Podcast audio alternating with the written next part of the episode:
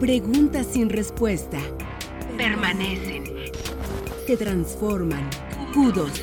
Análisis y reflexión. Huevos al gusto. Ha sido un día cargadísimo de trabajo. Me siento agotado. Lo que más me anima es que hoy toca salir temprano. Comienzo a acomodar algunos folders, cierro mi gaveta, justo voy a apagar mi compu cuando la piel se me comienza a erizar. El miedo recorre mi cuerpo. Escucho una voz tétrica que me dice, Buenas tardes, Cordy. Mi papá quiere hablar con usted. Es el distinguidísimo Valentín Tamaris. Dos cosas son lo único que ustedes deben saber de esta criatura del Señor. La primera es que tiene una sorprendente capacidad de manejar el estrés, pues lleva 8 materias reprobadas de 9 que cursa, y a él ni le preocupa.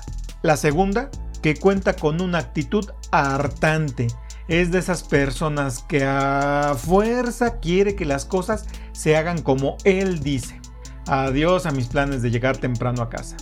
La visita del indignado padre es por la baja calificación que se le ha asignado a su retoño en una materia, debido a que sus compañeros no tuvieron la delicadeza de indicarle a Valentín cómo hacer lo que le correspondía.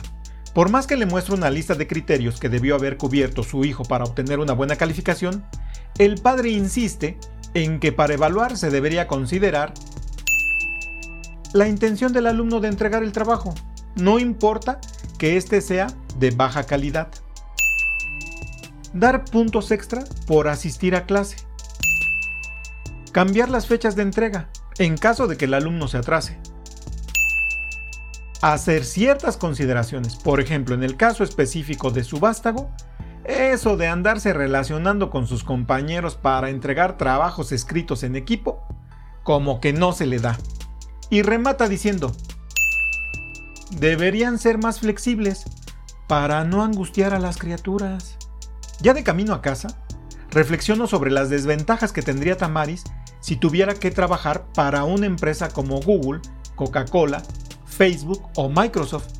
Pues de manera general, estas grandes empresas, para contratarte en un buen cargo, te requieren, primero, de ser bilingüe. Después, debes saberte expresar de manera oral y escrita a la perfección. Pero si a Valentino le gusta escribir, ¿cómo le haría? También debes tener experiencia en el área solicitada. Facebook llega a requerir para algunos puestos un mínimo de 7 años. También se necesita creatividad e iniciativa. No esperar a que te indiquen qué hacer ni cómo hacer. Siempre debes tomar la delantera en el desarrollo de los proyectos creativos. Además del trabajo en equipo, ser capaz de adaptarte a distintas formas de pensamiento aceptando que las nuestras no son siempre las mejores ideas.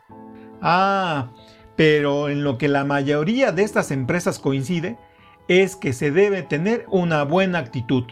Incluso Google creó su propio concepto. Lo llamó Googliness, es decir, postura positiva y adaptativa para afrontar los retos impuestos por las compañías sin que esto te genere una frustración.